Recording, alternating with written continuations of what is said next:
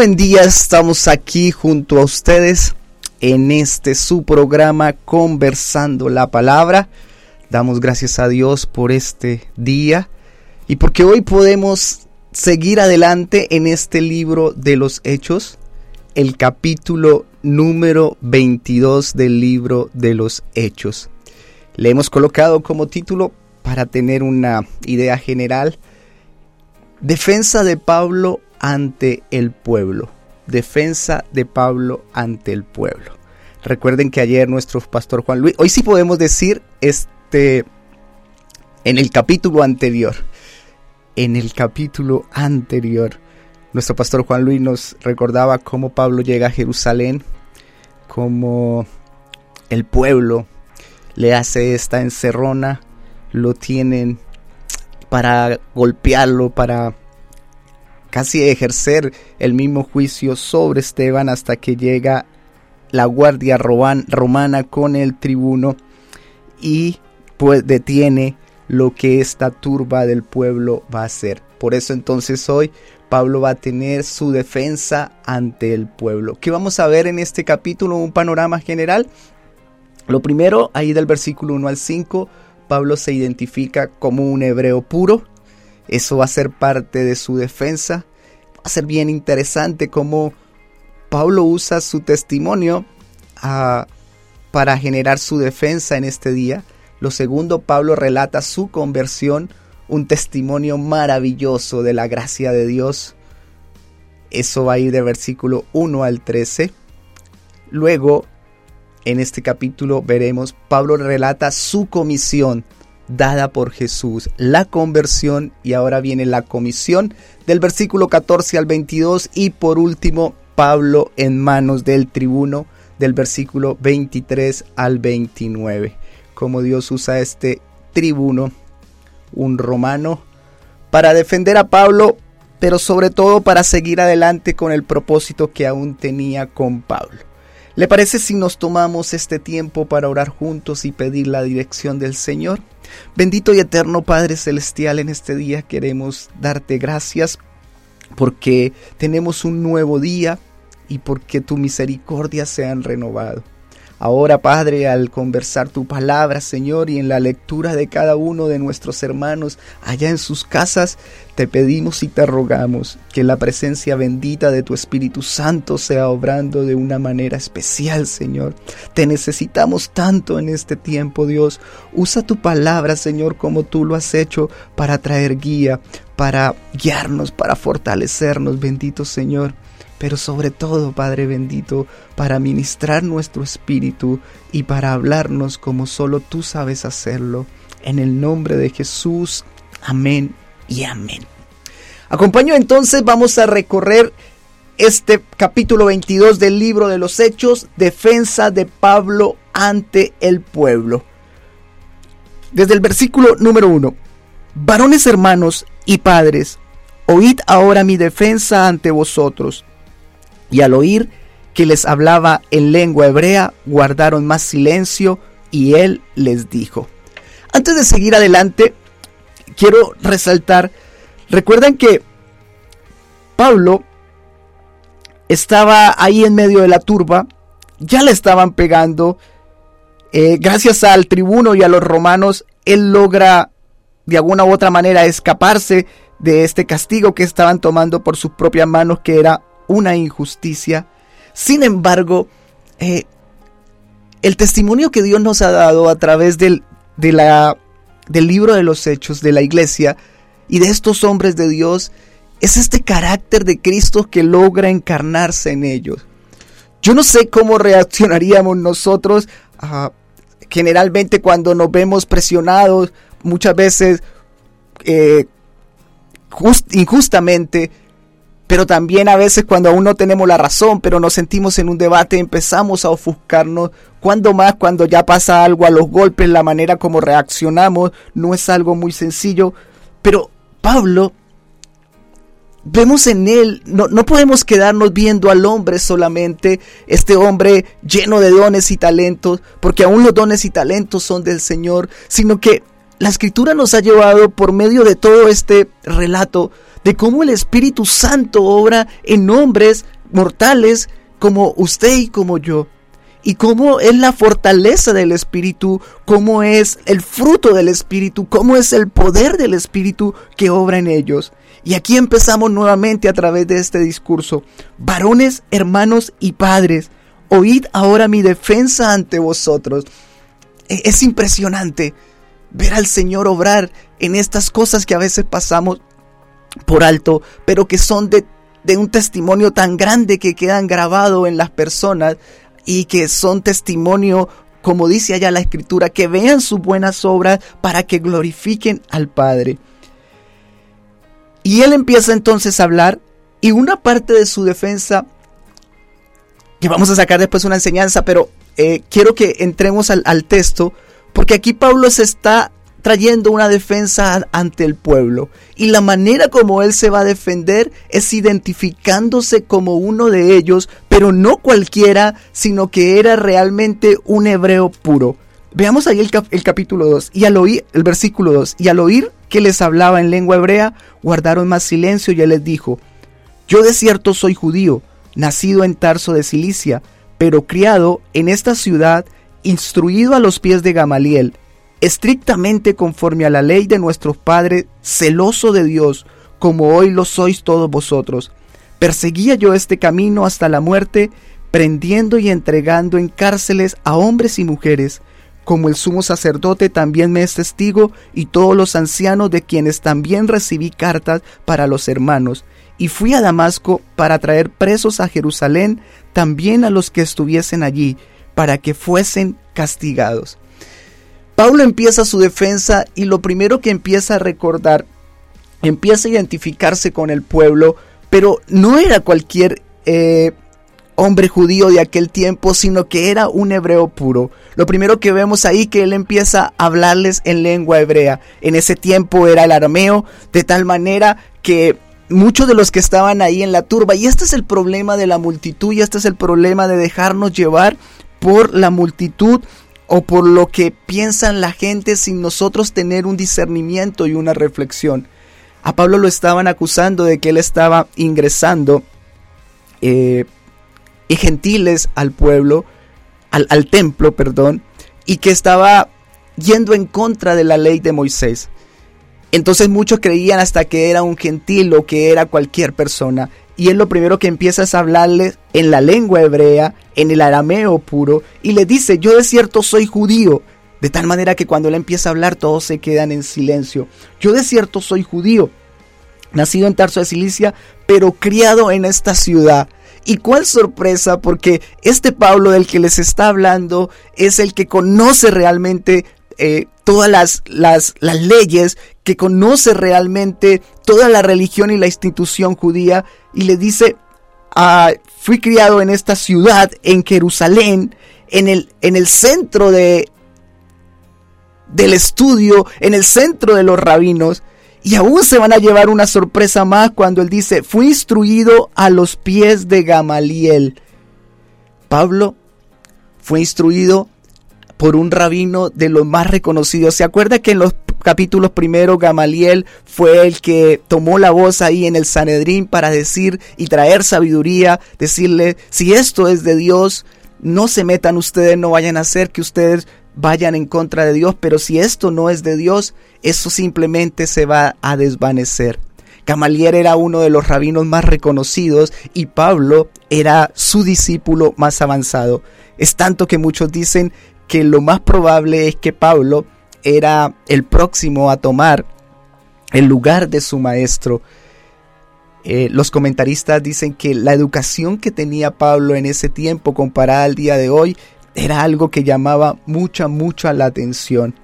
Pablo está tomando, y para hacer su defensa, está tomando figuras que para el pueblo eran respetables, que ellos no podían pasar por alto. Entonces fue sentado a los pies de Gamaliel. Pero no solamente eso, estrictamente conforme a la ley de nuestros padres, celoso de Dios como hoy lo sois todos vosotros. De alguna u otra manera, Él está reconociendo y sabe lo que están sintiendo estas personas. Hay algo que nos llama mucho la atención de Pablo, su amor por su pueblo. Hemos visto cómo lo han, son los que más le han hecho oposición durante todo ese tiempo, son los que más han dañado su fama, han dañado su integridad. Pero Pablo, como veíamos el día de ayer, por Cristo y porque mucho más le conocieran, estaba dispuesto aún a entregar su vida.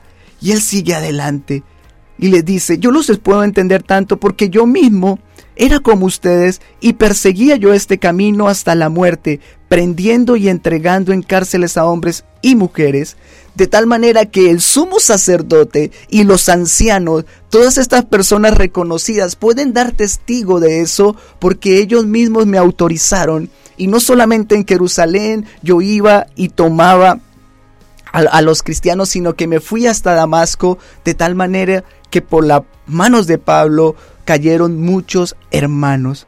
Más adelante, en medio de su conversión, él va a relatar también que él estuvo presente cuando Esteban fue muerto y que él consintió con esta muerte eh, siendo parte de este homicidio tan grande.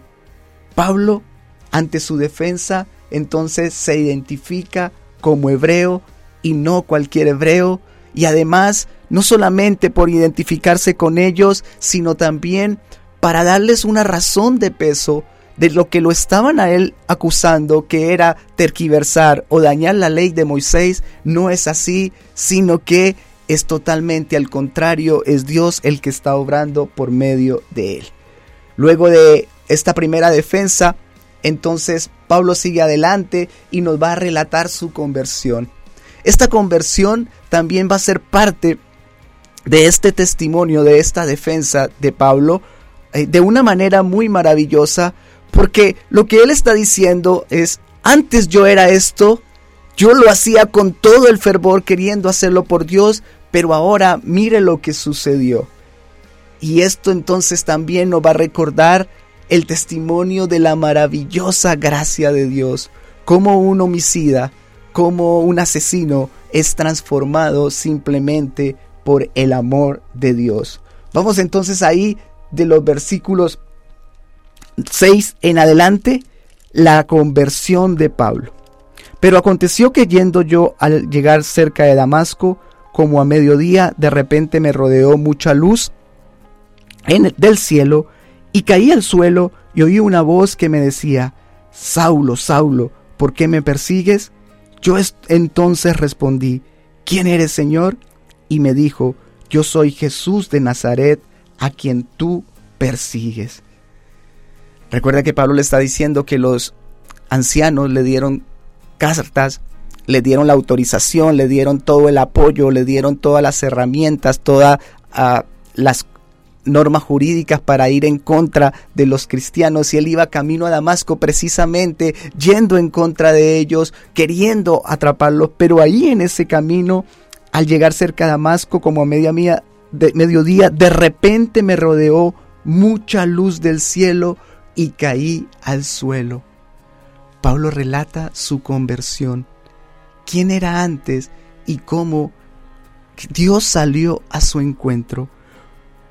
Esto es interesante para el pueblo judío porque ella les ha dicho que no era cualquier judío, que él era celoso, estricto en sus leyes, que él tenía un celo por, por seguir la ley de Dios a, de tal manera que iba y daba todo por él.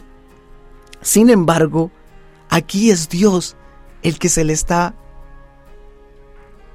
presentando en el camino.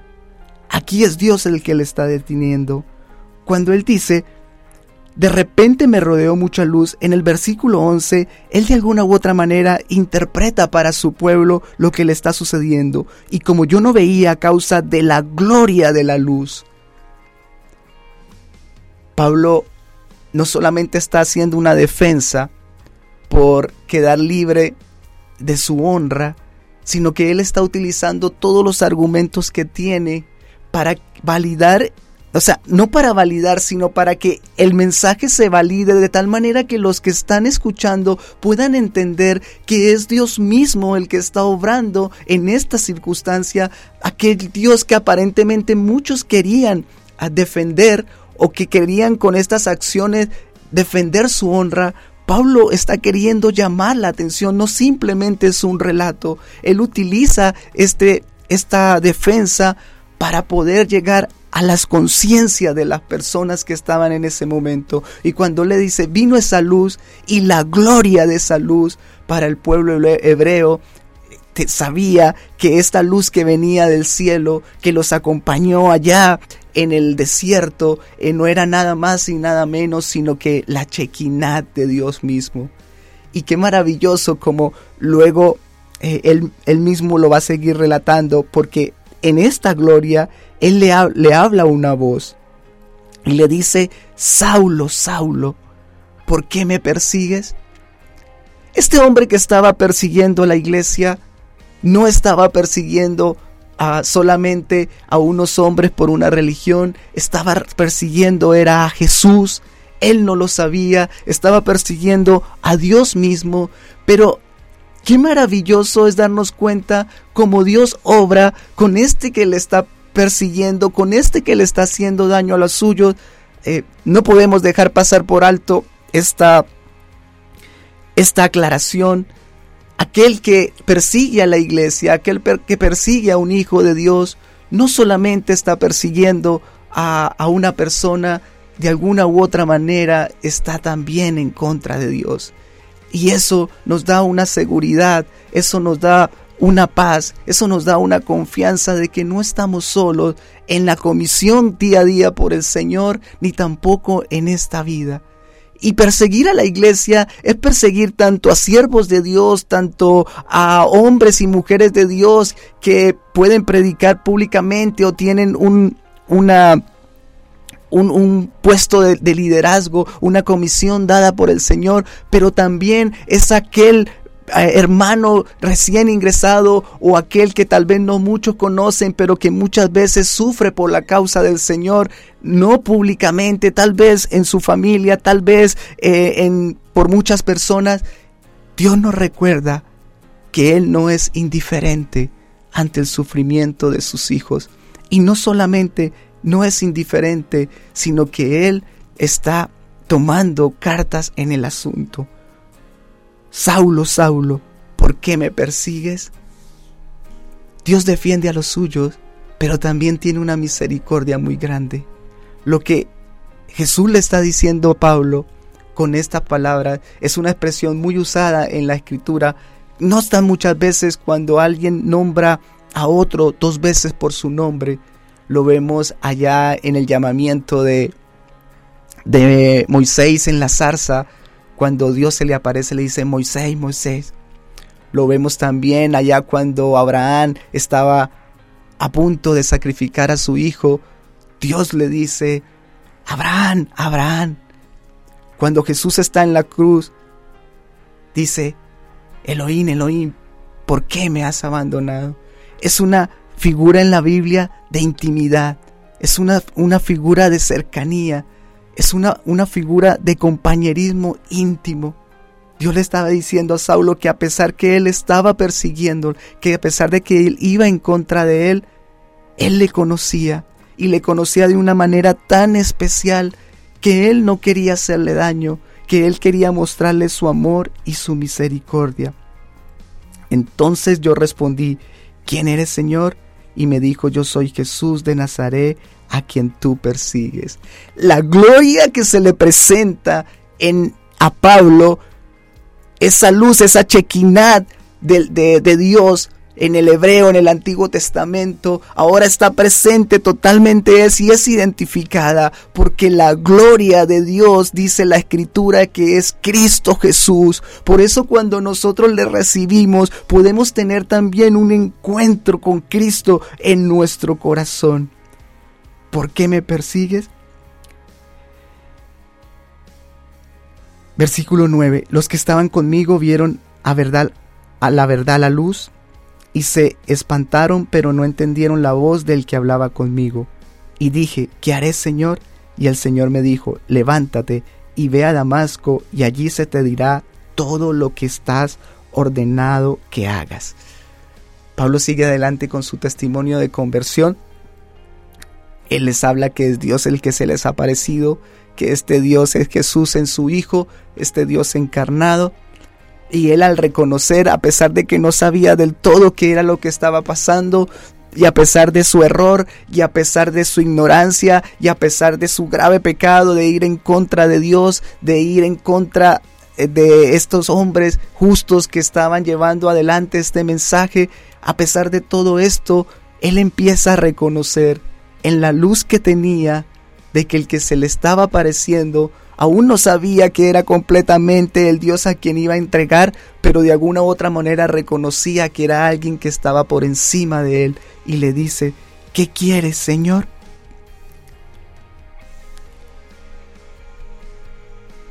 ¿Qué haré, Señor? Esta es una de las mejores respuestas que nosotros podemos darle a Dios cuando Él sale a nuestro encuentro y cuando Él habla a nuestro corazón. Aún a veces aunque no entendemos, aún a veces aunque tal vez no podamos saber todo, poder abrir nuestro corazón y reconocer su santidad, reconocer su soberanía, reconocer su amor y su gracia maravillosa y seguir sus instrucciones. Eso nos enseña el libro de los Hechos, cómo estos hombres, llenos por el Espíritu, son obedientes. Dios da dirección, levántate y ve a Damasco y allí se te dirá todo lo que estás ordenado. Luego él tuvo que ir ciego. Los demás que estaban ahí vieron el testimonio. Esto era importante también para la defensa de Pablo, porque recuerde que él se está defendiendo ante un pueblo judío. Dice, ellos iban conmigo, ellos sabían que yo realmente iba en contra de este camino, pero lo que me sucedió no fue algo común, era Dios obrando. Luego dice, como yo quedé ciego, versículo 12, entonces uno llamado Ananías, varón piadoso según la ley, que tenía buen testimonio de todos los judíos que allí moraban, vino a mí y acercándose me dijo, hermano Saulo, recibe la vista, y yo en aquella misma hora recobré la vista y lo miré. Qué interesante aquí entonces es donde Pablo relata también lo de Ananías, porque las palabras que él dice para Ananías entonces vino uno que era varón piadoso según la ley, que tenía buen testimonio delante de todos los judíos. Y él traía un mensaje también, y este mensaje era de Dios. Versículo 14.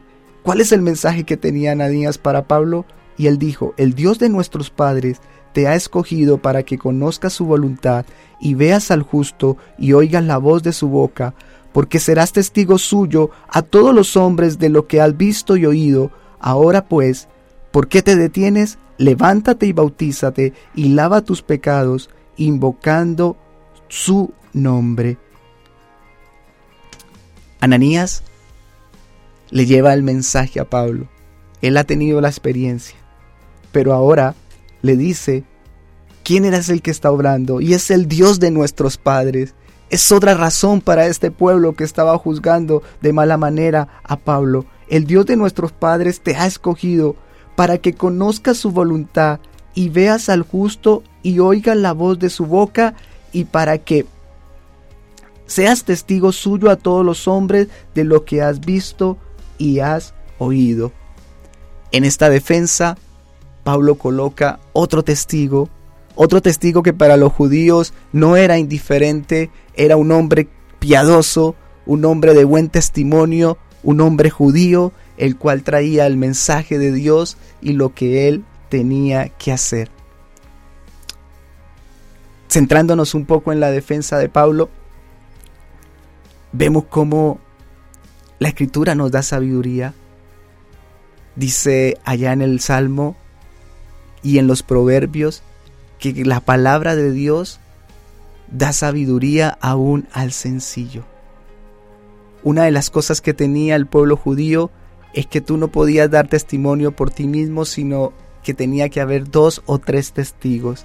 Y aquí Pablo está reconociendo autoridades de él como Gamaliel, sabiendo que los mismos ancianos y del Sanedrín sabían lo que él hacía y que ellos lo habían avalado y que estaba mal. Luego, que es el testigo más maravilloso, es Dios mismo el que está obrando en la vida de él, el que está cambiando sus planes, este Dios soberano que está por encima de las personas, que los judíos sabían que era Él el que dirigía el mundo y que era Él el que estaba por encima de todos. Y también coloca a este Ananías, varón piadoso, hombre que los judíos podían dar testimonio. ¿Sabe por qué me llamó esto la atención? Porque cuando se trata realmente de escuchar para encontrar la verdad, Dios le da todas las razones a las personas. Si tú quieres realmente saber si el mensaje de Dios es la verdad, Dios pudiera simplemente dejarlo escrito y, y con eso es suficiente.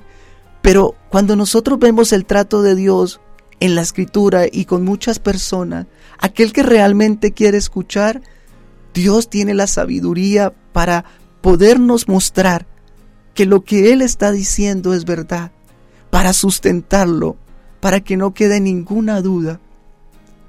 Si por alguna razón tú estás escuchando y no eres de, de, la congregación o no eres del Señor y has escuchado de los cristianos, déjame decirte que si tú buscas al Señor con todo el corazón, si realmente quieres recibir el testimonio, si estás buscando la verdad, no solamente debatir, vas a encontrar en la escritura, en el mensaje de Dios y te vas a encontrar con Dios mismo y tal vez este sea el día donde Él quiera que escuches este mensaje que Dios tiene para tu vida.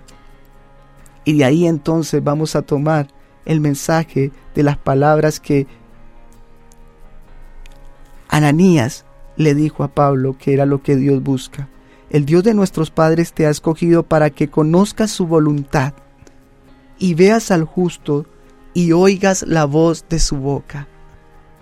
Lo que Dios quiere con cada uno de nosotros, lo que Dios quiere con cada uno de sus hijos, lo que Dios quiere con, con, con la humanidad, lo que Dios quiere aún en medio de los momentos difíciles, es que nosotros podamos conocer su voluntad. ¿Y cuál es la voluntad de Dios? ¿Por dónde se empieza? La voluntad de Dios es que a pesar de que nosotros nos hemos hecho enemigos de Él, nosotros les hemos dado la espalda, a pesar de que muchas veces, aún conociéndole, no tenemos, no tomamos su nombre en serio, aunque a veces nosotros, eh, sabiendo su palabra, le damos la espalda y no vivimos conforme a Él, Él no quiere hacernos daño.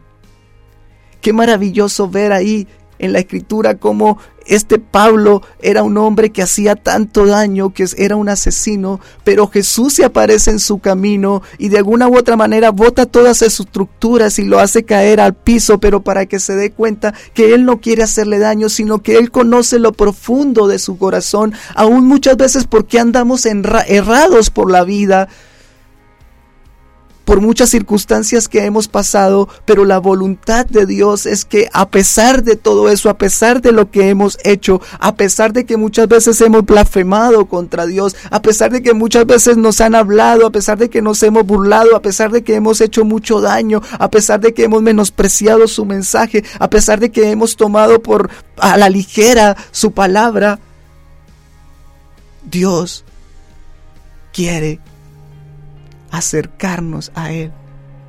Dios nos conoce y no quiere hacernos daño. Él vino a salvarnos. Él vino y entregó todo para que nosotros podamos disfrutar nuevamente una relación con Él. La voluntad de Dios es que por medio de Cristo y del sacrificio de Cristo en la cruz, nosotros podamos volver a disfrutar esta comunión, podamos arrepentirnos, recibir ese perdón de pecados. Pero no solamente eso, y ahí viene la segunda parte, para que conozcas su voluntad, para que veas al justo. La voluntad de Dios es que nosotros podamos ver en Jesús no solamente un Salvador, podamos ver la expresión más grande de Dios, la gloria de Dios encarnada, aquel que es Dios mismo, que se ha acercado mostrándonos el corazón de Dios, que Él siendo justo, Él dándonoslo todo, que estuvo dispuesto a dar nuevamente su vida de tal manera que nosotros no anduviéramos desorientados y no pasáramos la vida está en esta tierra y en la eternidad separados de Él. La voluntad de Dios es que todos podamos entender y escuchar que solo hay un nombre dado a los hombres en el cual podemos encontrar salvación y que todos podemos tener un encuentro con este justo. Y para que oiga su voz, la voluntad de Dios es que cada uno de nosotros podamos comenzar una relación íntima con Él, de tal manera que nos relacionemos, escuchemos su voz por medio de su palabra y disfrutemos de una comunión y una relación diaria, relación diaria con Él.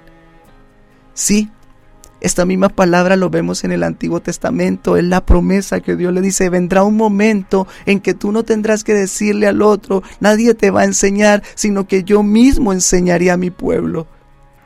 Por medio de la palabra, por medio de otras personas, Dios quiere llevar su mensaje de tal manera que nosotros podamos aprender a escuchar su voz y vivir diariamente en esa comunión. ¿Para qué? Y ahí viene la comisión para que nosotros podamos compartir con otros, hablar de lo que hemos oído y de lo que hemos visto. Luego Pablo, en, siguiendo adelante con su defensa, nos va a hablar de la comisión que fue entregada y es maravilloso porque allí en el versículo 17 me aconteció vuelto a Jerusalén que orando en el templo me sobrevino un éxtasis y le vi que me decía date prisa y sal prontamente de Jerusalén porque no recibirán tu testimonio cerca de mí. Pablo está diciendo que después de que todo esto le sucedió pasaron un tiempo, él vuelve a Jerusalén y es en el mismo templo en el que ellos lo están acusando de que él, él está queriendo dañarlo, de que él está queriendo aparentemente contaminarlo, es en ese mismo templo donde Dios le habla y donde Dios le da esta comisión. Para el pueblo judío, Pablo está haciendo esta defensa porque ellos necesitan saber y a través de la historia del pueblo se dieron cuenta, no cualquiera está autorizado por Dios para hablar en los tiempos de, del, del pueblo judío. Y aquí Pablo entonces está colocando que es Dios el que le ha dado esta comisión de ir a los gentiles. Porque el encontrarnos con Cristo nos da una comisión y un propósito en nuestras vidas. Nos hemos dado cuenta de esta conversión y sacado algunas enseñanzas prácticas eh, de la defensa de Pablo.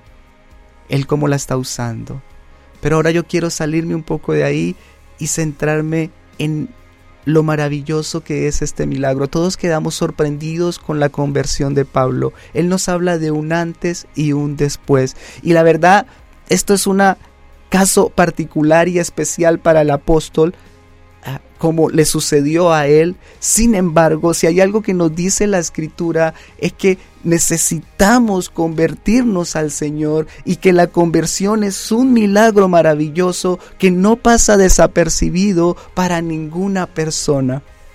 Es el milagro más grande que todos podemos tener y es el tener un encuentro con Cristo cuando nosotros recibimos su palabra, cuando nosotros experimentamos la presencia de Dios por medio de su Espíritu Santo, cuando nosotros tenemos convicción de pecado y reconocemos nuestra verdadera, eh, nuestra verdadera condición delante de Dios y experimentamos su amor, es ahí donde estamos teniendo un encuentro real y genuino con Cristo.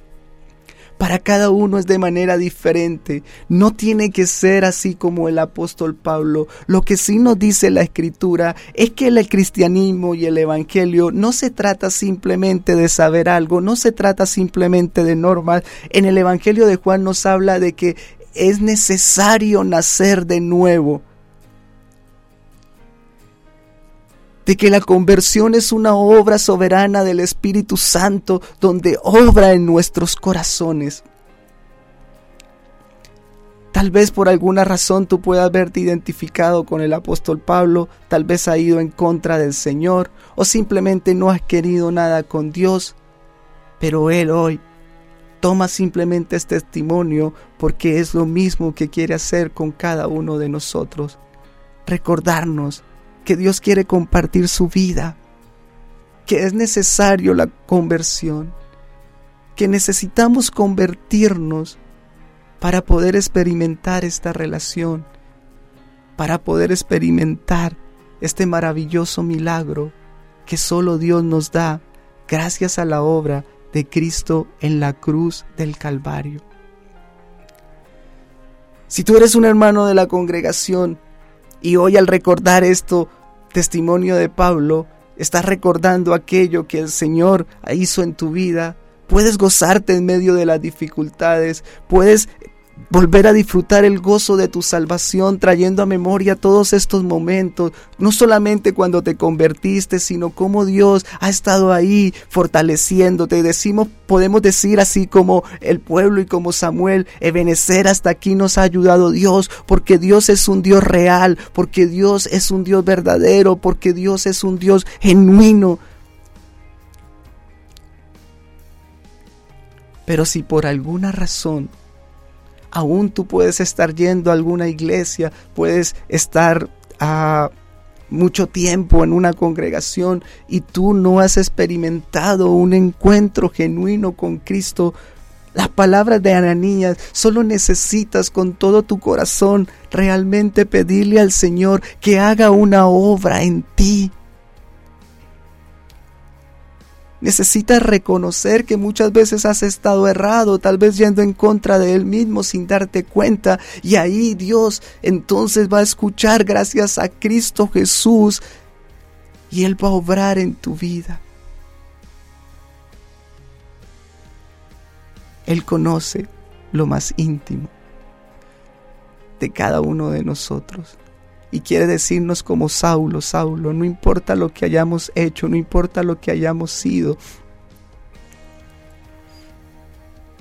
Dios tiene planes maravillosos para cada uno de nosotros y el primero es que nosotros podamos experimentar el milagro más grande que existe sobre esta vida y es ese nacer de nuevo, es ese vivir espiritualmente, es ese volver a la vida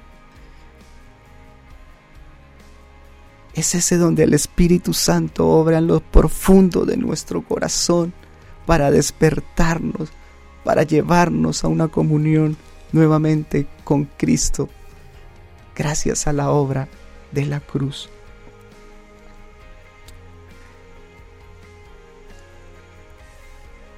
Es necesario un encuentro con Cristo para poder disfrutar de esta verdadera relación con nuestro Señor Jesucristo y con Dios. Cuando nosotros hacemos eso, entonces necesitamos seguir creciendo en esa voluntad. Está a través de la escritura que nos lleva a entender que Dios tiene un propósito. El propósito para Pablo era compartir con los gentiles. Debo terminar en este día entonces, cuando Pablo le dice que iba a ir a los gentiles, la turba no lo escucha más.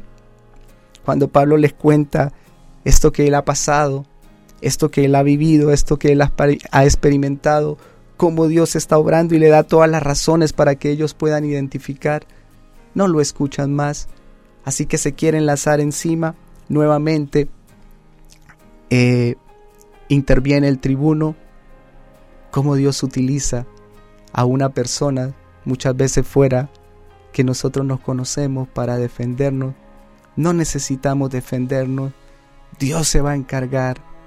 Dios está con su iglesia. Solo necesitamos seguir escuchando su voz y seguir siendo testigos. Este tribuno lo iba a examinar. Es interesante como dice ahí la escritura. Lo iba a examinar para sacarle la verdad. La manera era que le iba a dar latigazos. Pablo toma su ciudadanía romana, el tribuno se asusta porque sabe que ningún ciudadano romano puede ser juzgado sin un justo juicio, mucho menos castigado, y entonces es librado Pablo de este castigo, es vuelto de nuevo a la cárcel y luego va a ser sacado, ya no va a ser su defensa ante el pueblo, sino va a ser la defensa ante el concilio, ante las autoridades religiosas de aquel tiempo para generar aparentemente un juicio justo y eso viene el día de mañana con el capítulo 23 y nuestro pastor Juan Luis. Solo queremos terminar con esto en medio de la defensa de Pablo, recordando su conversión y dando las razones de peso del por qué el pueblo estaba errado y cómo Dios había tenido misericordia de él y todos podían acceder a ese a esa misericordia, a lo que Dios estaba hablando. Rescatar para cada uno de nosotros que esto es lo que encontramos con el Señor, una vida nueva. A veces el mejor testimonio que podemos dar, la manera de compartir, es simplemente contando lo que éramos y contando cómo Dios ha transformado, cómo Jesús vino a transformar nuestra vida y compartirlo con otras personas de que Jesús no es solamente normas, no es solamente religiosidad. Jesús es vida, y vida en abundancia. Jesús viene a transformarnos, es un nuevo empezar, es un nuevo comienzo verdadero, es un nacer de nuevo, es literalmente ser transformados por su bendito Espíritu Santo. Y como iglesia entendemos esta comisión, no podemos dejar de hablar y de compartir lo que hemos visto y lo que hemos oído. Que el Señor les bendiga. El día de mañana viene nuestro pastor Juan Luis con el siguiente capítulo, capítulo 23, aquí en su programa Conversando la Palabra. De vida eterna, sacias mías.